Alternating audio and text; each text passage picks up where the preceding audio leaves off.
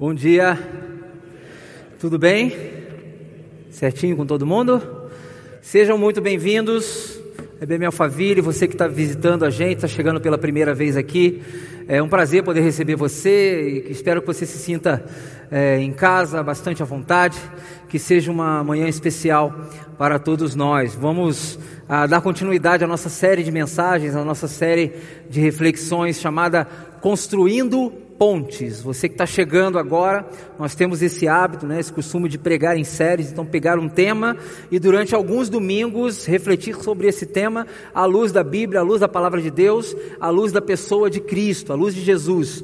E hoje vamos estar, uh, estamos dando continuidade a essa série. E hoje a gente vai falar sobre construindo pontes entre gerações. Construindo pontes entre gerações. Eu queria começar contando uma história para vocês. Ah, há um tempo atrás, na Universidade de Stanford, nos Estados Unidos, eles possuíam um patrimônio, um prédio, que era patrimônio público ali. Um prédio muito conhecido, que servia muito àquela universidade, servia muito àquelas pessoas.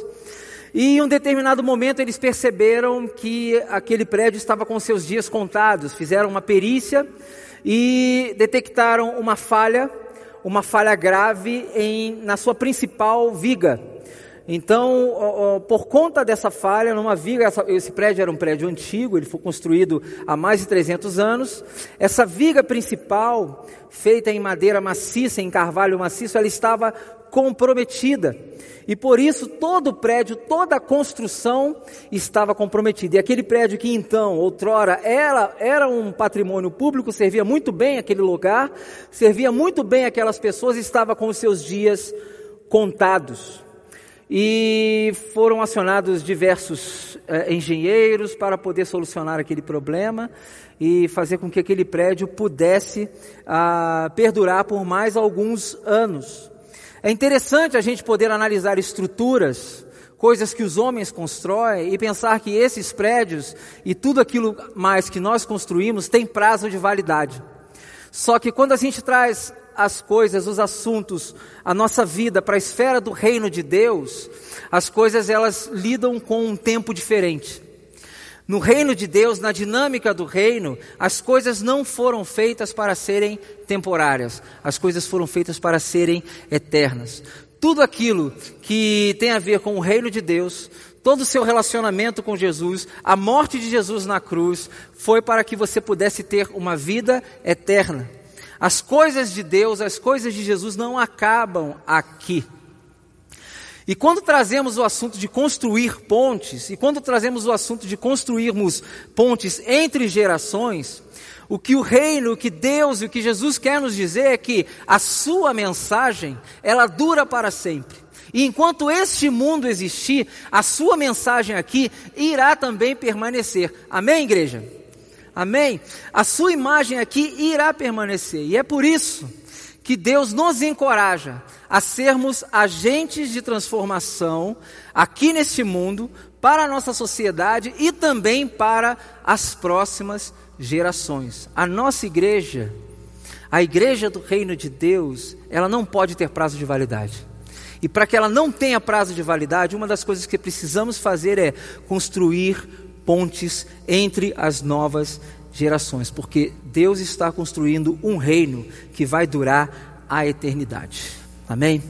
E é com base nisso que eu queria convidar você a abrir a sua Bíblia, ou ligar a sua Bíblia, ou acompanhar com a gente no nosso, no nosso telão o texto, o Salmo de número 145, versículo 4. Esse será o texto base para a nossa reflexão hoje pela manhã. Salmo de número 145, versículo 4, que diz assim: Uma geração contará a outra geração a grandiosidade dos teus feitos.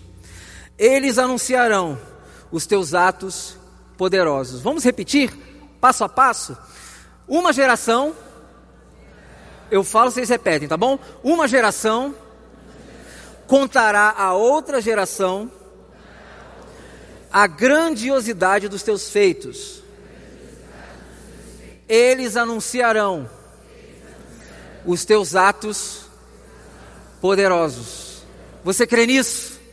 Nós cremos nisso e por isso nós vamos dedicar essa, essa manhã a refletirmos sobre esse texto. Vamos orar mais uma vez? Feche seus olhos, Senhor. Ah, obrigado por estarmos aqui pela manhã, obrigado pela liberdade que temos de falar sobre a tua palavra, de vivermos a tua palavra, que essa manhã possa ser especial para cada pessoa aqui. Ninguém veio aqui por acaso.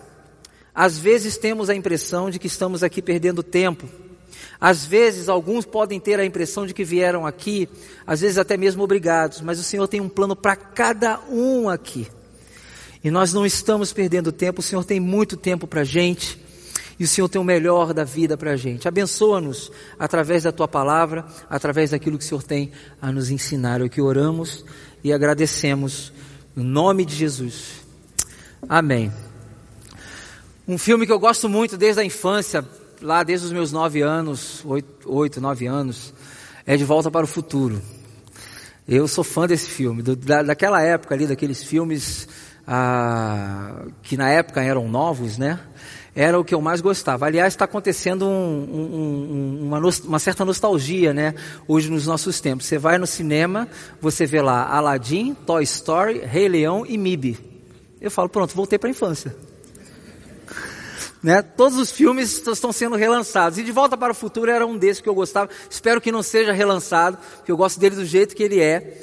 E num, numa das, das, das cenas de um dos filmes, o Michael J. Fox, ele volta do futuro, ele vai parar lá em mais ou menos 1930, 1940, e ele vai parar num baile, e está acontecendo algumas músicas naquele baile, de repente ele pega a guitarra, ele fala alguma coisa com aquela banda que está tocando ali e ele tenta apresentar para aquela para aquele público o, o bom e velho rock and roll que na época não era velho. Né? Na época era uma novidade e ninguém conhecia. Então ele começa a pegar a guitarra, ele toca num timbre diferente, ele começa a tocar a música Johnny B. Good e as pessoas começam a estranhar o que estava acontecendo ali, começam até a gostar, até o momento que ele começa a fazer um solo, vai para o chão, e ele se empolga, e ele vira, e ele vai para o lado, e os músicos começam a olhar para ele, não entendem nada. Lembrem-se, eles são de 1930.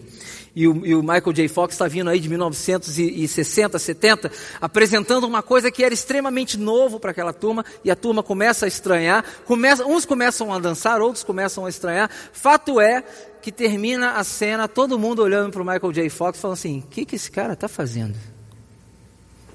Que música é essa? E de repente ele levanta sem graça e ele vira para aquele público e fala assim: vocês ainda não estão preparados para isso, mas os seus filhos, eles vão amar. Meus amigos, muitas das vezes conectarmos com a nova geração, construirmos pontes com as novas gerações, é pensarmos muito mais naqueles que virão do que naqueles que já estão. É às vezes fazermos coisas muito mais pensando neles, ainda que essas coisas soem estranhos para nós, desde que o canal, a ponte, seja sendo levada a mensagem de Jesus. Muitas vezes você pode olhar para um palco como esse, você não vai entender nada do que está acontecendo aqui. Foi o que o Hugo falou, né? Mudou a série de mensagens. O que, que aconteceu aqui? Mas durante a semana, gente, 800 crianças estiveram aqui presentes, lotando esse auditório. E elas não estavam apenas lidando com entretenimento, elas estavam sendo ensinadas sobre a pessoa de Jesus, assim como hoje nós estamos aqui sendo ensinados pela pessoa de Jesus. E fazer essa ponte, conectar com essa turma, é tentar enxergar e tentar talvez fazer a seguinte pergunta, que é a pergunta que eu tenho me feito: que igreja, que igreja os nossos filhos irão frequentar quando eles estiverem à nossa idade? Quando eles possuírem a nossa idade. Eu tenho um filho de três anos. Eu tenho hoje 39 anos. Que igreja o meu filho irá frequentar? Ou que igreja ele será? Porque a igreja não é um lugar, igreja nós nos tornamos igreja. Que igreja ele será? Quando ele estiver a minha idade, quando ele estiver com a minha idade, quando ele tiver 39 anos. Difícil responder essa pergunta, né? Porque a gente está trabalhando as novas gerações com aquilo que a gente tem hoje. Mas que igreja ele, que mundo ele vai estar enfrentando, gente? Com 39 anos de idade. Quais serão as perguntas feitas naquela, na, na, nessa, naquela época, nessa época? Que tipo de igreja ele vai frequentar? Eu não sei. Agora eu sei de uma coisa. Eu sei o tipo de igreja que ele não vai frequentar. Eu sei o estilo de igreja que ele não vai frequentar. É o que a gente frequenta hoje. Sabe por quê? Porque nem eu nem você frequentaríamos o estilo de igreja que os nossos avós ou os nossos pais frequentavam. E isso aconteceu, e hoje, se nós podemos experimentar uma celebração contemporânea, um louvor tão impactante como esse, foi porque lá atrás algumas pessoas construíram pontes com a nossa geração. Amém? E por isso nós estamos aqui.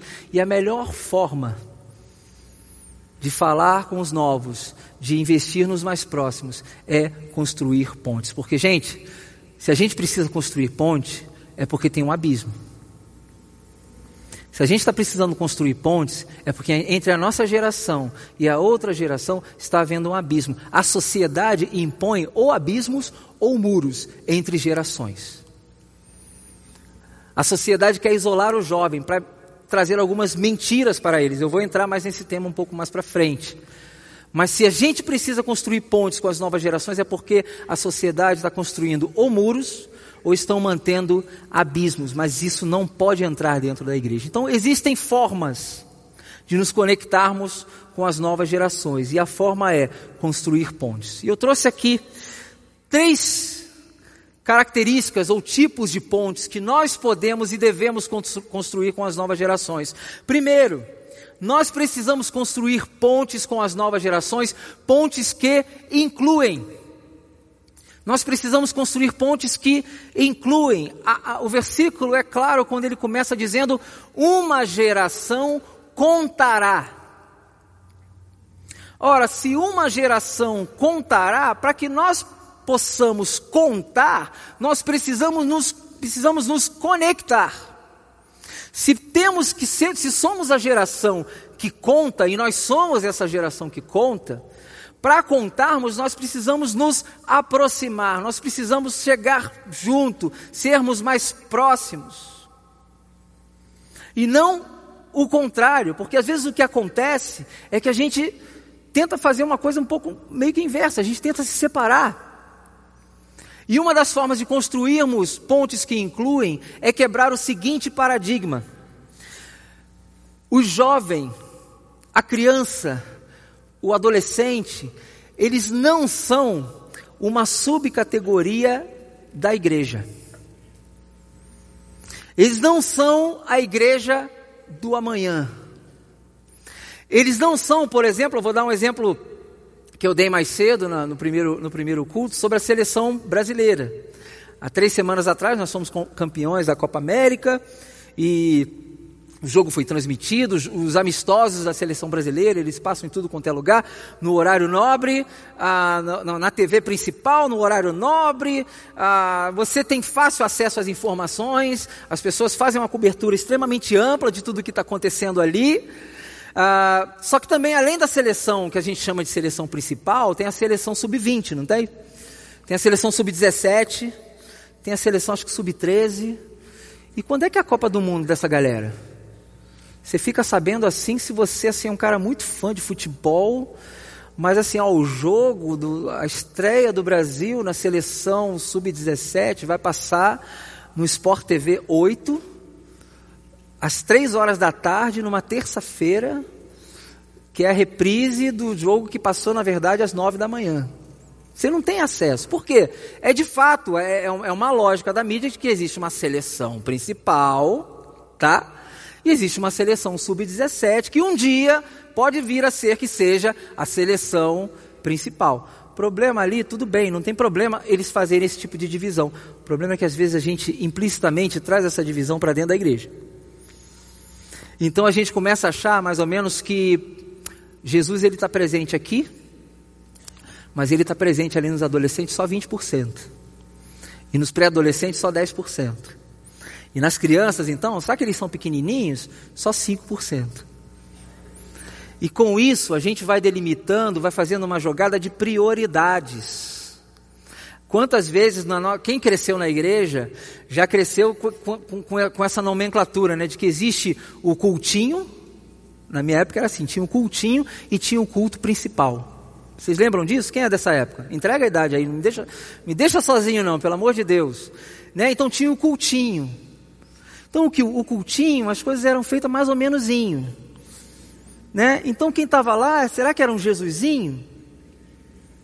E aí tem o culto principal. Meus amigos, o quanto de Jesus está presente nessa celebração hoje aqui?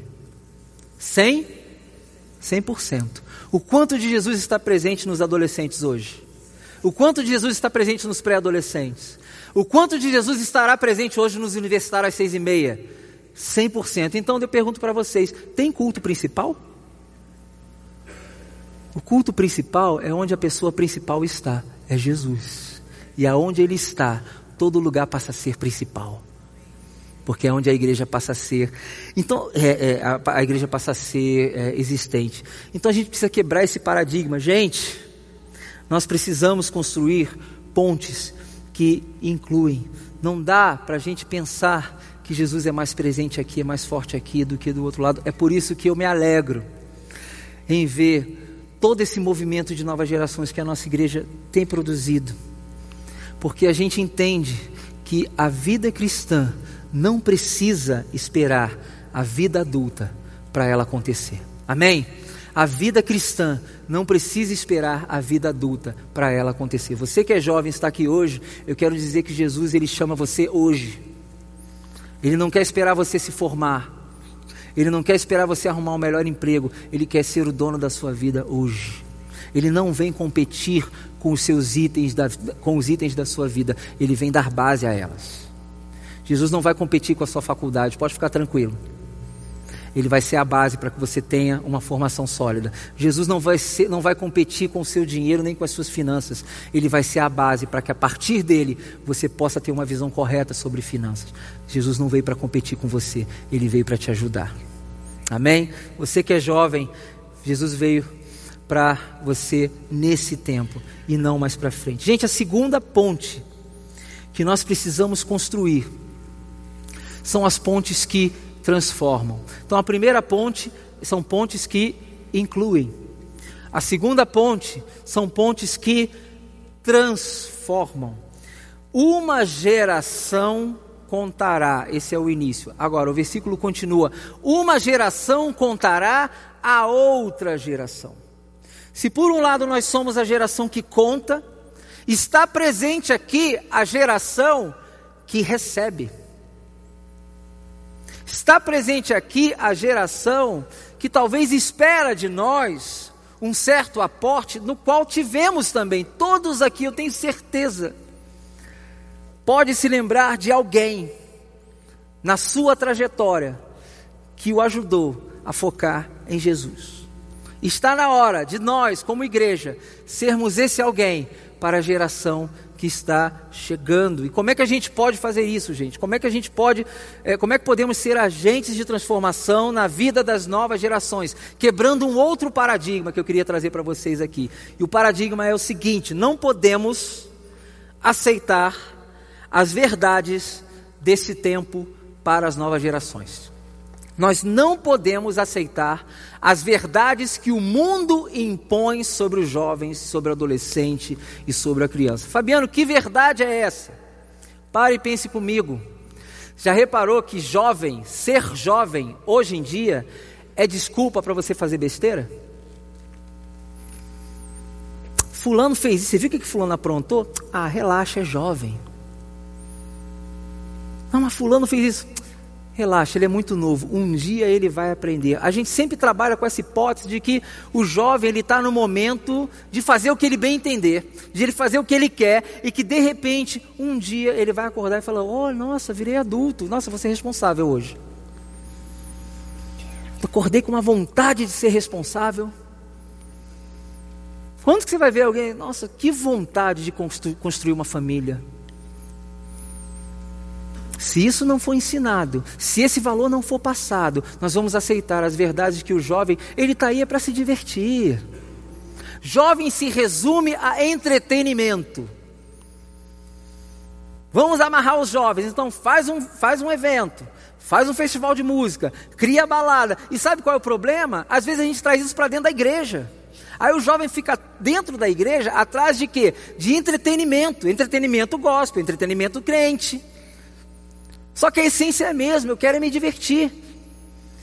E jovem, deixa eu falar uma coisa para você. Tem muito mais de Deus para a sua vida do que apenas a diversão. Você tem que se divertir mesmo. Você tem que se divertir mesmo. Mas se você for olhar ao longo de toda a Bíblia, Deus chamou pessoas novas, jovens, porque acreditava neles. Porque acreditava nessa turma. Gente, Lutero, quando pregou as 95 teses, lá em 1517, ele tinha 34 anos. Se você tá, tem 34 anos aqui, eu estou chamando você de jovem, aceite como um elogio, tá? 34 anos. Calvino, quando escreveu a primeira edição das Institutas, ele tinha 28 anos. Ele escreveu um livro desse tamanho. 28 anos. Martin Luther King foi prêmio Nobel da Paz aos 34.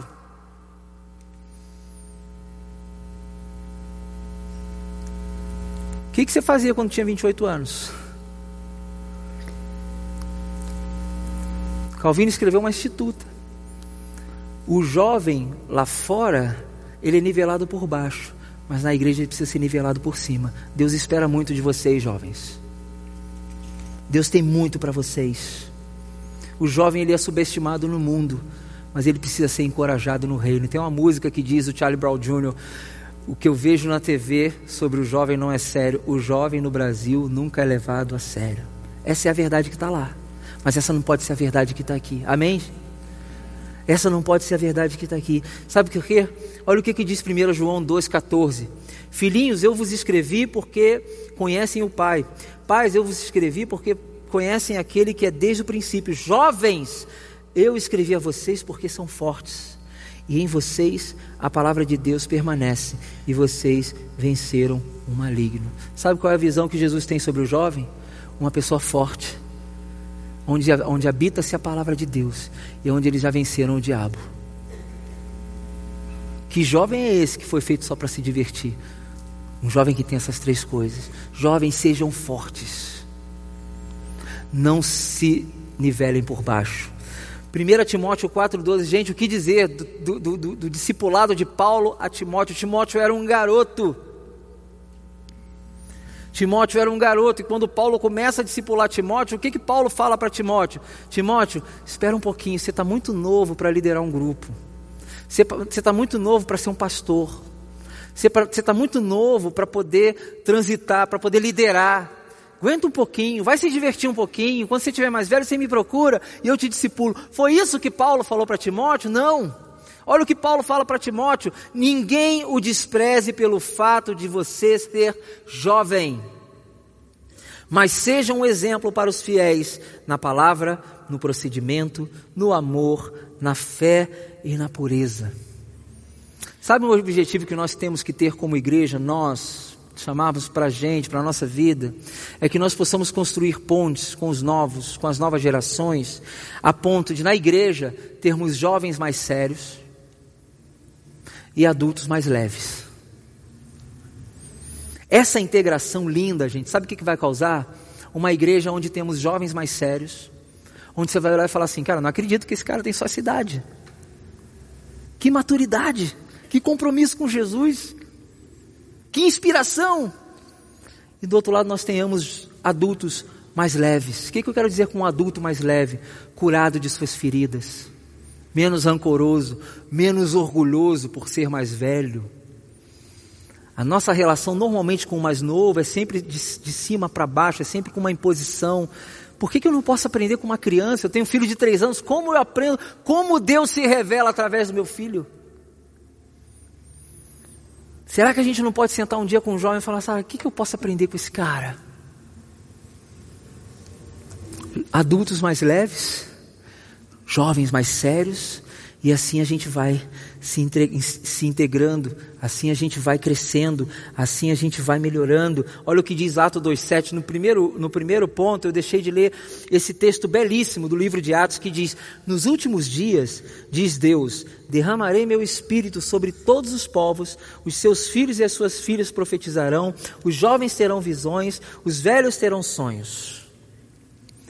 Jesus está tendo uma visão da igreja integrada, uma visão da igreja que decidiu construir pontes entre as gerações. Uma geração contará a outra. Uma geração contará a outra. Gente, a primeira ponte é uma ponte que inclui. A segunda ponte é uma ponte que transforma. E eu quero falar da terceira ponte, que é a ponte que prepara. E a ponte que prepara nos faz quebrarmos mais um paradigma. O paradigma de que nós não fomos chamados para criar uma redoma de vidro sobre os nossos jovens, sobre os nossos filhos. Eu cresci, você já deve ter ouvido essa frase.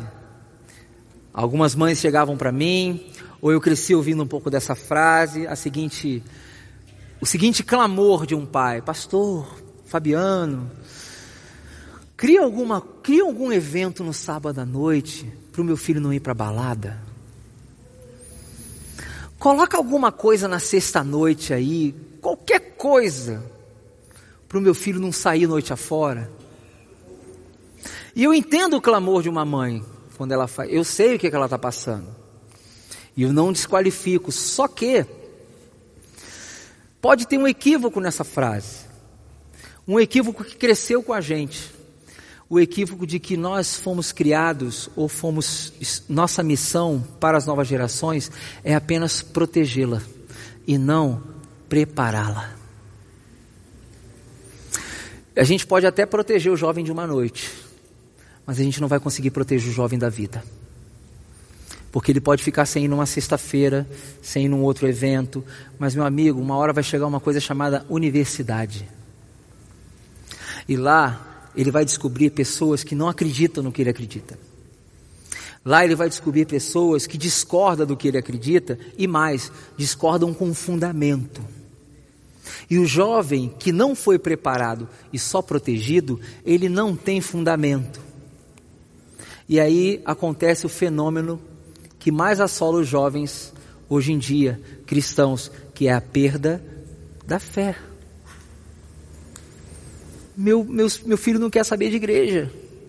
Meu filho entrou para a faculdade, começou a ler, começou não sei o que, tal, é essas leituras, é, é esse conhecimento que a gente coloca culpa no conhecimento. E a culpa não está no conhecimento, a culpa está que durante muito tempo a gente colocou os nossos jovens numa redoma e não preparamos ele para a vida como ela é. E o que diz a Bíblia sobre isso? Lá em João capítulo 17, Jesus está fazendo a oração sacerdotal. E quando Jesus ora sobre os discípulos, Jesus tinha um grande apreço, um grande carinho pelos discípulos, e mesmo assim, Jesus não colocou os discípulos numa bolha. Jesus ora a Deus, Pai, dizendo: Não rogo que os tires do mundo, mas que proteja-os do maligno. Não tire-os do mundo, porque eles têm uma missão lá naquele lugar. É no meio de todo mundo que ele tem que estar. Os nossos jovens, eles não têm que entrar numa bolha, eles têm que ser preparados para enfrentar justamente o mundão que a gente enfrenta. Só que eles precisam chegar lá com uma nova perspectiva de que não é lá que será a fonte do seu prazer, que ele está lá por uma missão e que a fonte do seu prazer, a fonte da sua satisfação está apenas na pessoa de Jesus Cristo. Amém? É lá que eles têm que estar, mas não é de lá que ele tem que tirar a sua maior referência. Não estamos aqui para proteger o jovem, estamos aqui para prepará-lo, equipá-lo, restaurá-lo e enviá-lo. O jovem precisa estar lá Jesus passava a maior parte do tempo lá fora. Jesus ia a casamentos. Gente, casamento naquela época era quase uma rave. Era dias e dias de casamento. o bicho pegava.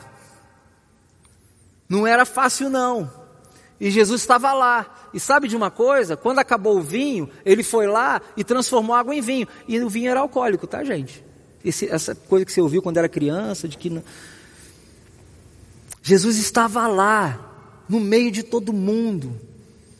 E é óbvio que a, a, temática toda não é o vinho, mas o que Jesus estava querendo dizer é que no ambiente onde ele está presente, a alegria nunca acaba. Essa era, era a temática principal que ele queria ensinar naquele, naquele lugar. De que onde ele está, não pode haver tristeza. De que onde ele está, as coisas são completas. E a temática, o foco no milagre da água em vinho não está no vinho, está no milagre e a manifestação de Deus através da pessoa de Jesus. Mas Jesus estava lá. Mas ele estava lá porque ele estava sendo e ele se preparava. Nós somos convidados a preparar as novas gerações para enfrentar os desafios que eles têm pela frente. É por isso que quando você vai no universitários, eles estão pensando nesse mesmo tema que a gente aqui. Quem veio à VBS pôde experimentar, através dessa temática, a pessoa de Jesus sendo ensinada. Quando estudamos ano passado aqui Levítico, lembra da série Levítico? Era muito comum a gente pensar, não, não vamos levar Levítico para os jovens, não. Nossa, é muito denso, eles não vão entender. E eu lembro que a gente reunido, a gente conversando, quer saber? Não, vamos sim. Vamos sim, que história é essa?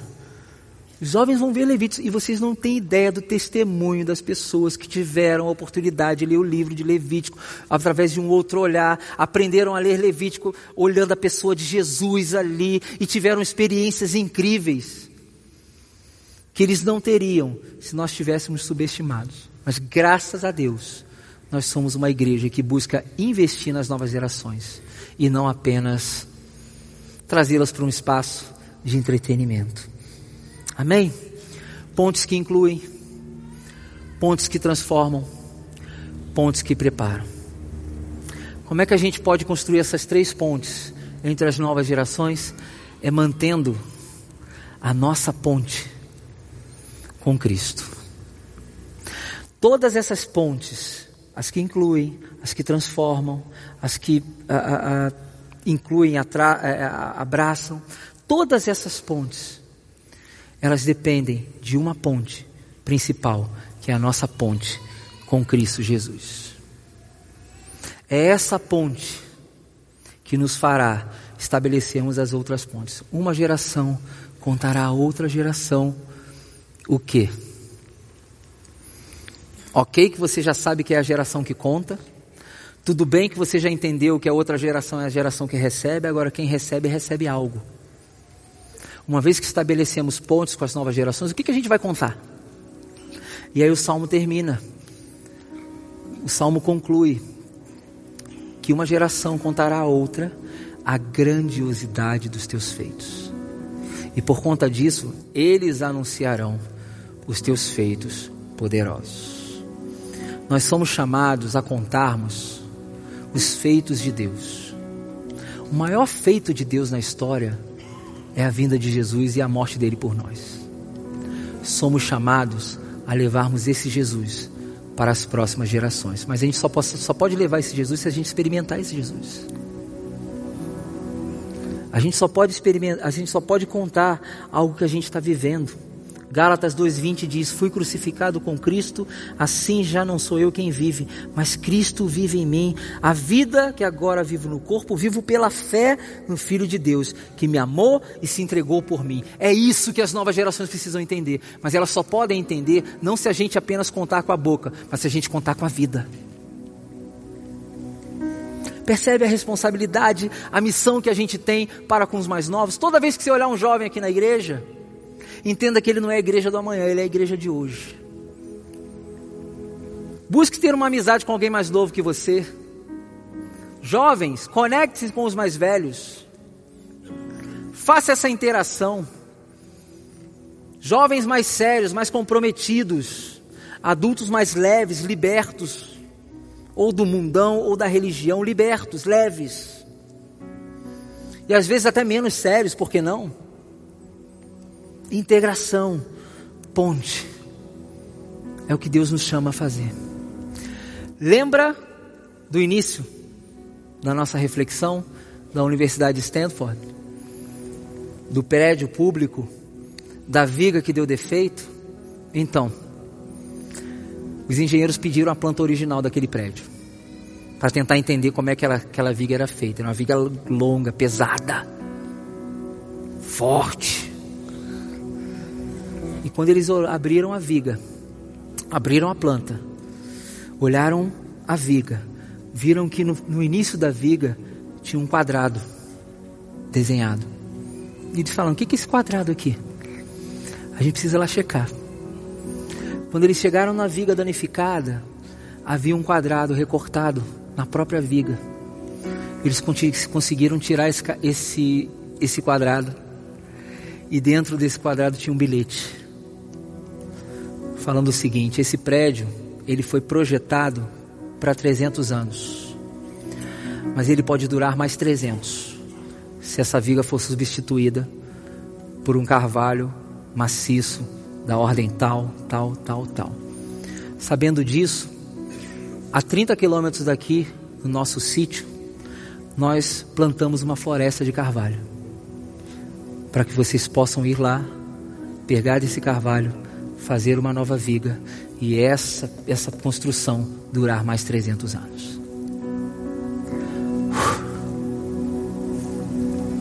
Sabe o que é a VBS, gente? São plantações de carvalho. Você sabe o que, é? O que, que são os adolescentes ali? Eles não estão só jogando bola, não. Não é só entretenimento, não. Vai ali que você vai ver, sabe o que? Plantações de carvalho. Aqui nas crianças são plantações de carvalho. Porque a gente entende que as coisas passam, mas a mensagem do Evangelho, que é Jesus, ela permanece e ela permanecerá de geração em geração. Gente, o versículo não está dizendo que se nós trabalharmos, uma geração contará a outra a grandiosidade dos feitos de Deus. Ela está dizendo que, a, que uma geração já irá contar. O salmista está dando isso como certo, porque quem está agindo por trás de tudo isso é Deus. A pergunta é: eu e você queremos fazer parte disso? Eu quero. Conectar com os mais novos é uma expressão de amor, um ato de renúncia, uma demonstração de gratidão e um gesto de missão. A igreja, a igreja existe para amar o próximo. Amém? A gente existe para amar o próximo, mas também somos chamados para amarmos os próximos. Não só amar o próximo, mas também amar os próximos, aqueles que virão e que um dia serão a igreja de Jesus quando nós não estivermos mais aqui. Que Deus nos abençoe.